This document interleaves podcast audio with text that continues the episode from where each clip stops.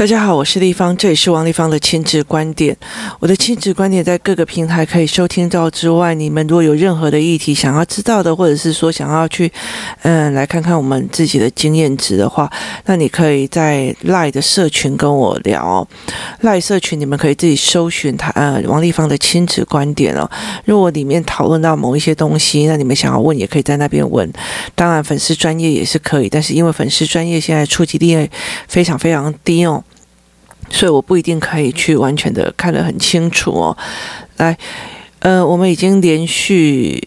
第二次的所谓的专心的议题哦，例如说我的小孩不专心哦，那有可能性还有哪些哦？我们今天再来讲第三个哦。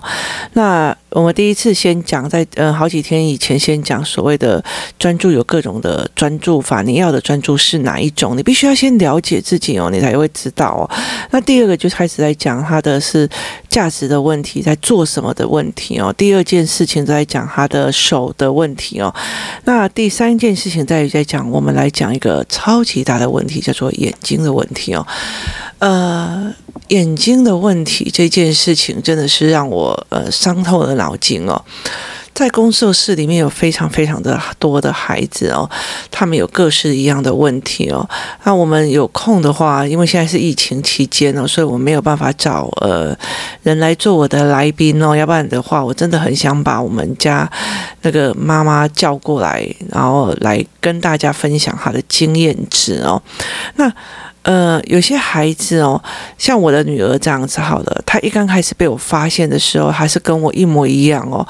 我其实是很难把眼睛的呃点专注在某一个字上的，也意思就是说，我的左右两眼其实很难对焦在一个字上的。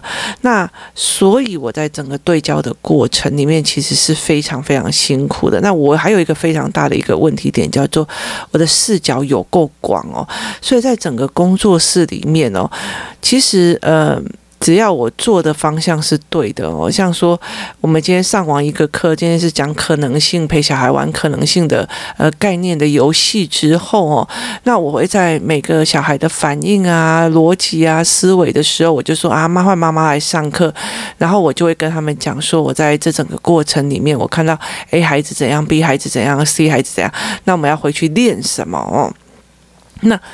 可是，在这整个当下里面，我在陪很多妈妈聊的时候，我的视角的广度可以在旁边所有的小孩子在满屋跑的时候，我可以看到他们的状况哦，然后会去理解他们呃又卡到的什么状况。所以啊，我的视角相对别人比较广。那广的话，很多人就说是有好处，但是它其实有坏处。它的好坏处在于是哪里？视角广的人哦。呃，早期他们在讲说，大部分是女生哦，女生就是这个样，她是采集式的眼睛哦，所以她旁边的草啊、物啊，他都会看得到。例如要摘果子，他就可以看得很清楚。那男生其实就是一个猎捕性的动物，他不要眼睛专注在一个前面的一个东西，旁边都不要看，然后就把那一只。报给打下来哦，所以我常常开玩笑一件事情，就是男生在看女生的时候，他的眼睛哦，在看一个女生的胸部哦，他是必须要从左这样一直往右，然后盯着人家的这样子头一直转的哦。可是女生不需要，女生在欣赏男生的时候，你可能眼睛看着前面，但是你旁边哦，你的眼角鱼角就已经把那个呃冰淇淋都已经吃完了，而且还抹干了，包括他几几根腹肌都知道哦。那他的视角是不太一样，可是对我们对我们来讲哦，其实是非常的有有状况的。所以我的女儿还一刚开始是被我发现这样，然后她跳行跳字非常非常的严重哦。那她跳行跳字非常的严重。那呃，工作室里面有很多的妈妈哦，他们后来其实去四肢觉的医生那边去，你你们可以去自己 Google 四肢觉哦。呃，视力的视，知道的知，然后觉醒的觉，四肢觉医生那边哦去找，那他们找了四肢觉的医生去判断，然后他们必须要有很多的练习哦，那价钱也不便宜哦，因为台湾没有什么四肢觉的医生哦，他其实非常非常少，那。呃，这样子的医生，包括他的对焦啊，包括他的自散字啊，或干嘛都没有，他就会做一个非常清晰的解释哦。就是呃，还有包括有层层的呃测试，它跟一般的眼科是不一样的。那那时候其实是呃。呃，当初我女儿在读国小的时候，山上那个自由学校的辅导老师建议我去找这个医生，可是我后来没有去哦，因为我当下就觉得我的眼睛也是这个样子啊，所以我那时候就觉得说，好，那我就尽量的帮你，就是陪着你念，陪着你做这样子，那我也没有时间陪他去这样。那后来我的女儿就近视哦，真是感谢老天爷啊！他近视真的是救了很多很多的孩子哦。他近视之后，因为我有呃，我我配眼镜只相信一家哦，因为我以前在很多地方配眼镜，然后我的眼睛就我会常常偏头痛，然后我会常常身体不舒服哦。那后来到最后，我就是呃。我的堂我的堂弟就跟我讲说，你为什么不要去我们自己家乡的某一个呃眼镜行看哦？那个老老爷爷很厉害，因为他的他的弟弟就是弱视，然后被那个老爷爷救回来这样子。那我以前都在那边弄，后来就是我去做了近视雷射手术之后，我就再也没有去了。那可是当我的小孩近视的时候，我就觉得我一定要带他去那个地方哦，一般很远我也会带他过去。第一天第二天，我觉得都还好，因为他他就真的把他的状况。后来到了今年的时候，呃呃，我的我的弟又是同样一个堂弟，就跟我讲说，那你要找他儿子啊，就是找小老板。那我们就去找小老板，这下可好了哦。这下可好了，就是呃，除了近视之外，那小老板也发现他对焦出问题了。他有形容出非常多，嗯，我女儿小时候读书的不专注的样貌给我听了。那他形容的非常非常多。那那时候我忽然警觉的是，这是他弟，就是他弟弟也现在这样。我呃，女儿国二，他的弟弟是小二，他弟弟也是这个样子。所以我那个当下就也呃。逼着弟弟赶快去找个医生，然后看，然后再去这个呃这个这个老板这边看他眼睛，那我才会理解是我的两个孩子跟我一样，他对焦都有问题哦。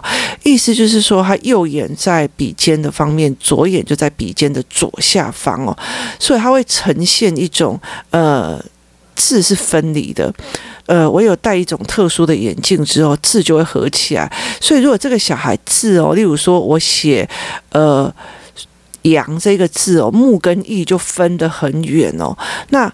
呃，就有可能是他的对焦出的问题哦。那出对焦出的问题，有一个很大的一个状况在于是说，呃，传统的练习笔顺或者练习字的状况，它是要描红的。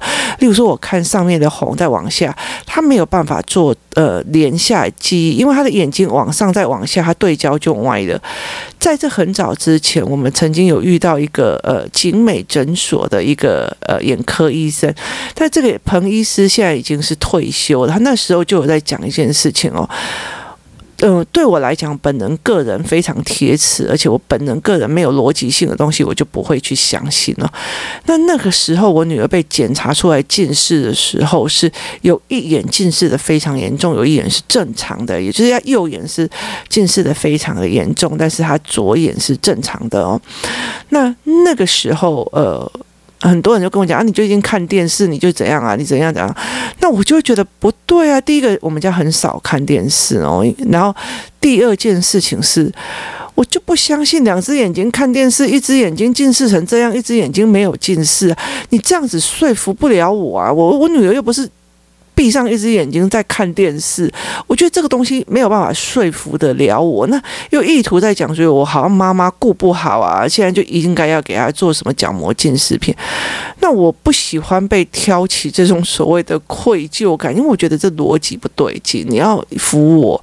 那后来景美医师的那个彭医师就帮我看了以后，就做了一个检查之后，他就说。人是这样子，就是因为你过敏了，过敏你就会开始揉眼睛哦。有些很多的过敏儿，他就会开始揉眼睛，揉一揉之后，眼睛我们就要重新对焦嘛。好，可是因为你的右手哦，你的右手在握笔的那个手，去挡住了你的右眼视线，那你的右眼视线就觉得说，哦，嗨太好了，我不用工作了，他就很爽爽的都要把自己摆烂哦。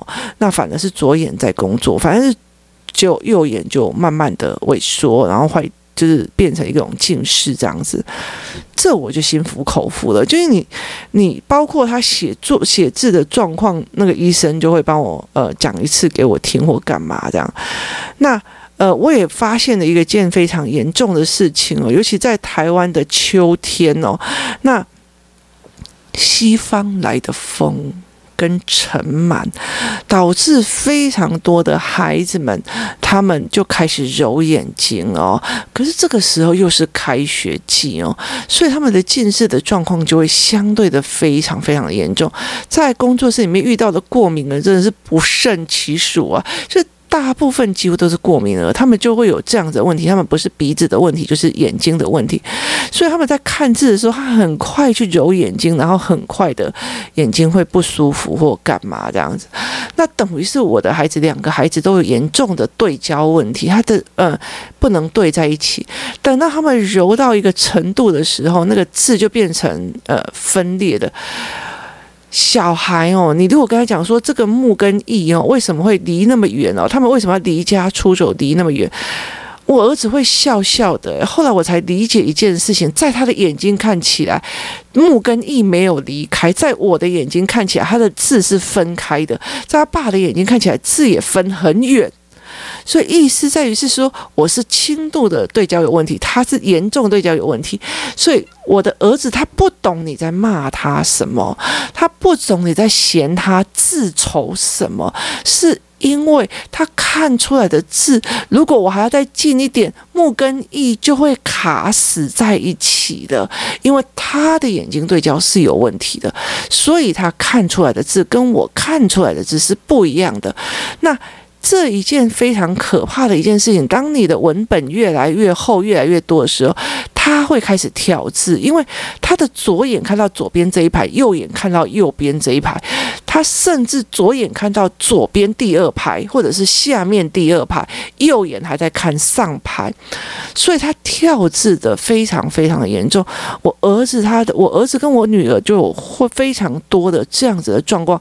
那如果再加上他揉眼睛，或者是再加上他坐位置坐错边哦，例如说呃学校的位置哦，老师如果呃他不能坐左方。就是用右眼去看比较多，那他。呃，坐的位置会影响，有的小孩适合坐最右边的位置，有的小孩适合坐最左边，有些小孩适合坐中间的位置，是因为他们的对焦的角度的问题。那如果你用相反的，就会反而让他的眼睛恶化。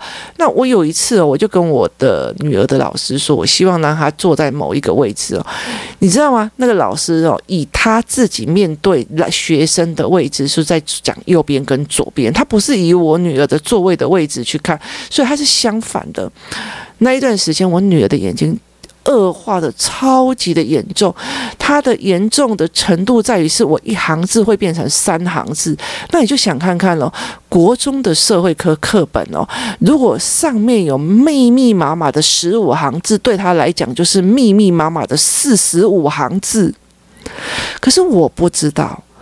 因为我的眼睛不是太，我看的社会课本是正常的，我有眼镜，他没有，他没有矫正出来，所以他看的不正常，所以我永远就觉得你为什么会把成绩考这么差？你那么的认真哦。那后来当呃这个呃被发现的时候。我那个当下真的是，你就知道一个妈妈对自己哦的愧疚，跟对这个孩子的愧疚是有多深哦。你就会觉得你在骂他们不认真，你在骂他们自从，你在骂他们怎么样？你在骂他的呃成绩很差的时候，就是忽然会理解到一件事，他。真的很尽力了。如果是那样的字哦，你今天不要说什么好了。现在叫我去拿一本故事书，里面密密麻麻的国字加注音，我都会觉得很肮脏的。更何况它是一行字变成三行字，十五行字会变成四十五行字，那个对我来讲太痛苦。可是因为他以为大家都这样，只是他笨，所以他就没有办法。所以他没有办法专注了，他一下子就要把眼神闪开，因为他眼睛需要休息。他的眼神是，他眼睛是过敏的，他的呃宅具是宽的，所以其实我觉得在呃我觉得在做 podcast 的这个过程里面，不管是在我写文章或在做 podcast，我很大的个部分是在做一种所谓的我要跟大家来道歉，或者跟我自己的孩子道歉的一个过程。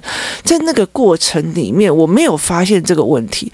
你会忽然发现，当妈妈发现这个问题的时候，你会觉得你之前所对他所有的苛责。都是你，你就等于是你在笑一个脚受伤跛脚的人，然后你在笑他为什么没有跑步跑第一名那种残忍，你听我意思吗？那种残忍是很可怕的。那你以前会觉得他不专注，你以前就觉得他静不下心来，那你才发现他。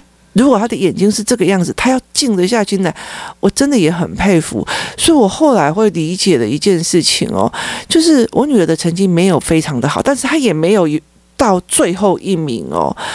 所以对她来讲，其实她真的非常非常的尽力了哦。她非常非常在她的有限的视觉里面跟有限的认知里面，她已经把自己逼到了一个很比较。状况里面，而且他会开始自我调侃或干嘛，就是类似说：“哎呀，反正就怎样。”就是他会开始自我调侃，让自己心里好过一点哦。这是我觉得呃，我很心疼他的一个过程哦。那后来到最后，他开始做矫正的时候，在做矫正眼镜的时候，呃，我其实在这半年里面看到他蛮多的不一样哦。可是我觉得呃，有一个部分在于是矫正眼镜是这样子哦，好的人。哦，好的，会告诉你说，我不可以把矫正眼睛拉到最满，因为你要让你的嗯眼睛有一点自我的调节功能在，你不可以让它太轻松。所以其实他们还是会跳字，他们还是会做使用，所以他们有很多很多的学习方法。例如说，我在跟孩子读书的过程里面呢，我会协助他们把是呃这篇文章的脉络拉出来哦，拉对角线或者是整理他们的思维模式。所以你们在很多的呃 podcast 里面，我会常在讲，我会带我的孩子就是数学模型哦，我会带孩子做所谓的思维导图。哦慢慢建立他自己的所谓的思维的模式跟思考的模式，其实有很大的一个部分哦，是在辅助他尽量减少眼睛在他学习过程里面所带给他的呃视觉方式哦。那所以这两个孩子其实是非常非常的嗯。应该要怎么讲？就是让我很磨心智哦。所以像现在我儿子好了，我儿子他现在二年级要升三年级了，我每天就要陪他念很多的书哦，念到一种熟悉度，念到你，例如说，因为他会跳字嘛，所以其他科笔记本，那笔记本、笔记本、笔记本、笔记本，你看到笔记他。稍微一个形象，你就要知道那是笔记本哦。所以，其实对他们来讲，英文是一件非常可怕的一件事，因为每个字都长得非常非常的类似。想想，你如果去到美国的纽约广场，看到那种密密麻麻的英文字哦，你真的是看不出来那一间在做什么，除非你定下心来把每一个字都看清楚。可是，在台湾不一样哦。如果是中文的，呃，中文的那种。你晃过去，你大家就知道那边有包子店，那边有馒头店，那边有干嘛？所以其实对他们来讲是不一样的哦。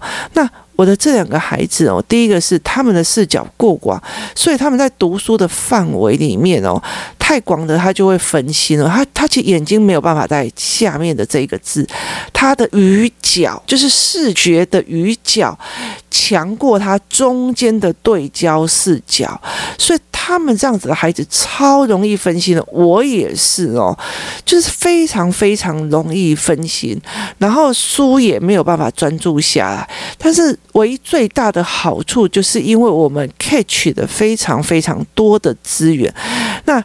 只要这个孩子逻辑跟思维整理方式是好的，他就其实是有办法把所有的资料跟资讯变成一个他整理出来的一个架构。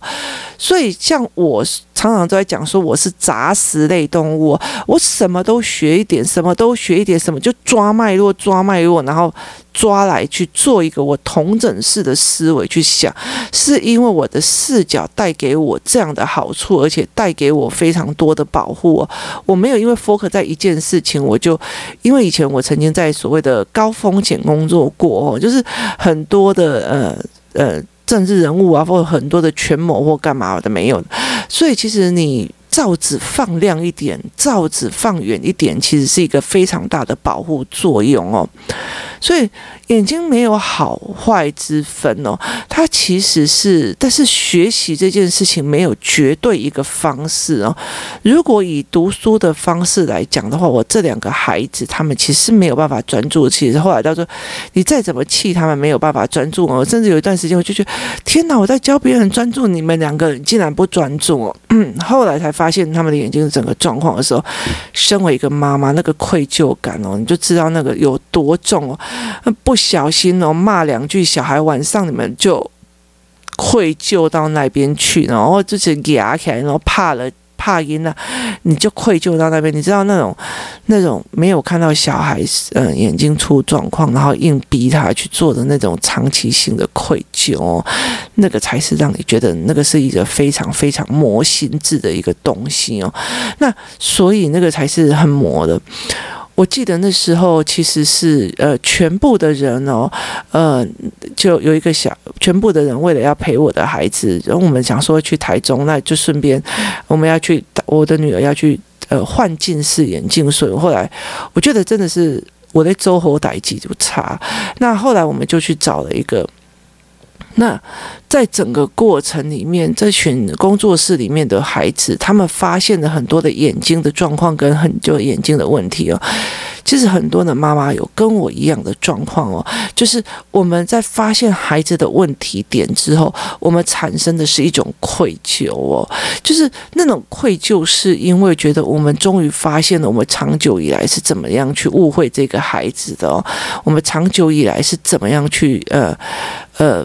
判断这个孩子，因为这个孩子他在视觉里面他都是这样哦。其实我后来，呃，在学校的时候啊，我后来就是跟呃孩子的老师在讲，我的小孩一定要坐在哪个位置哦。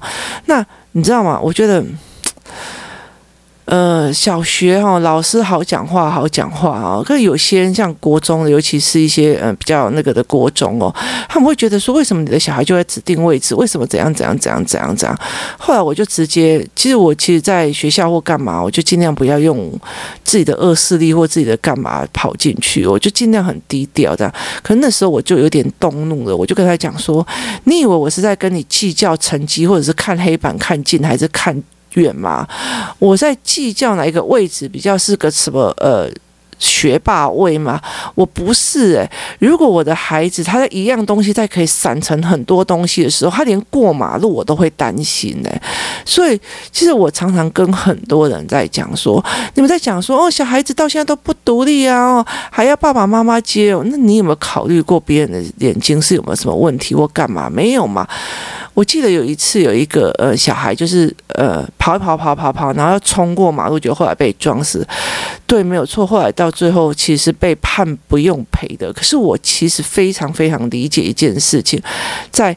很多的男孩子的眼睛里面，他的目标性在前方，他就没有办法鱼眼鱼角去看后方来车是什么。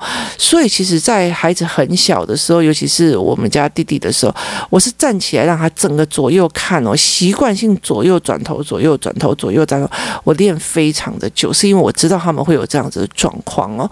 那这样子的状况，你越了解，你就不会怨孩子，然后你就呃可以去提供他的一种。协助哦，那我目前的协助的方式是，除了眼睛的部分，我们是戴呃眼镜之外，矫正的眼镜之外哦，例如说像我的儿子，我就会陪着他一字一字的念，那我女儿就会呃很快的进入所谓的思维导读的方式哦，然后陪他去聊，那甚至我会让他把大纲整个大概念出来，讲给我听，思维给我看，然后去做一个思维判断哦，这就是我陪孩子。去建立的一个非常大的一个模式哦，我没有觉得说也把旧的写安那亚不要给他都是被他读册啊，或干嘛。那我也觉得说大家也不用指望这个两个小孩。他们说王丽芳的小孩也嗯考会考考得很差，我干嘛我都没有，不好意思哦，他们两个的眼睛的状况哦是没有办法说哎那个。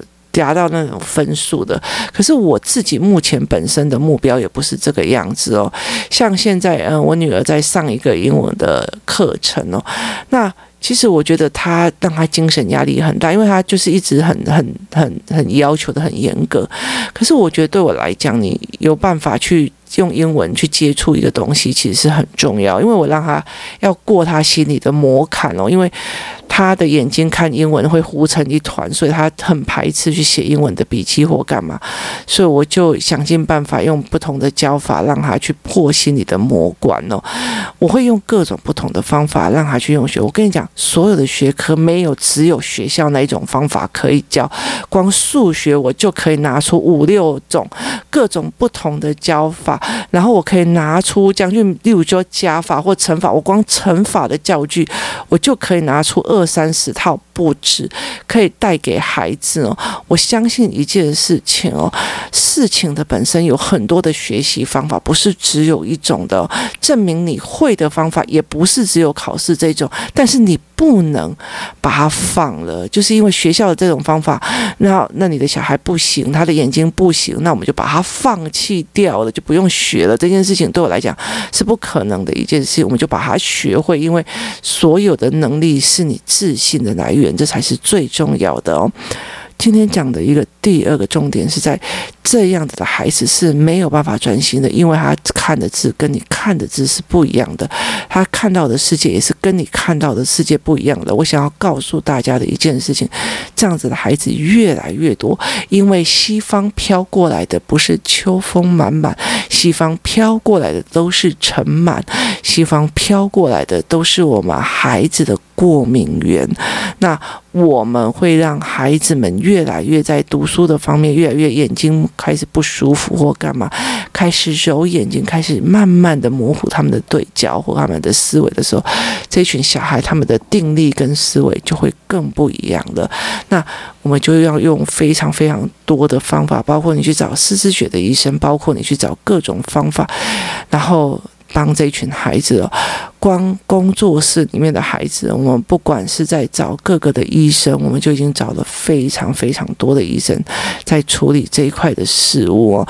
那呃，其实我不可以在所谓的网络上推荐哪一个医生或干嘛，我觉得在很多的部分，呃。大部分你必须要去了解你想要面对什么或者用什么。那我也不想要觉得说，哦，你如果戴了某某医生或者某某验光师的眼镜，你就会。人生从此充满希望。没有，就是当我的儿子，他其实，例如说，他以对焦难度来讲的话，哦，他如果右眼的对焦的位置跟左眼对焦的落笔的位置、落眼的位置，它其实差有呃将近一公分的宽广度的话，那这个对焦的呃辅助系统的眼镜，其实只是让它缩短到零点五，另外零点五要逼着他的眼睛自己去把那两个字合起来，不能让这两。个字太懒就放掉，我的儿子很懒哦，所以他就不能让他这两个字去放掉。所以在这整个过程呢，我就像是一个要协助孩子要复健阅读的妈妈是一样的，是要陪着在他旁边看着他看题，看着他读书，看着他一字一句有没有跳，然后看着他呃。跳了三行，跳了四行，然后就觉得心中一把插刀插入心口，让我的心痛到一个极点。然后你又气这个小孩已经跳行跳很远了，他自己还讲得非常的开心哦，你还不能发飙，因为那是他的眼睛的问题哦。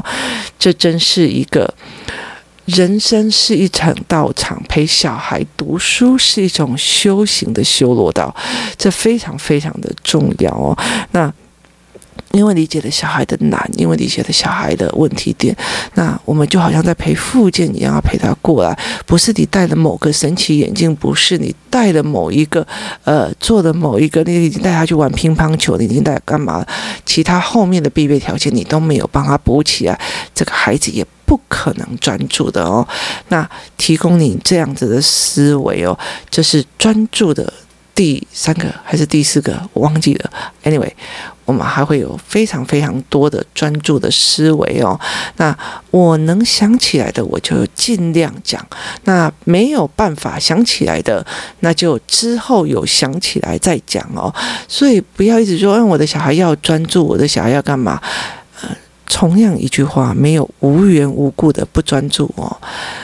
把问题抓出来才是最重要的。今天谢谢大家收听，我们明天见。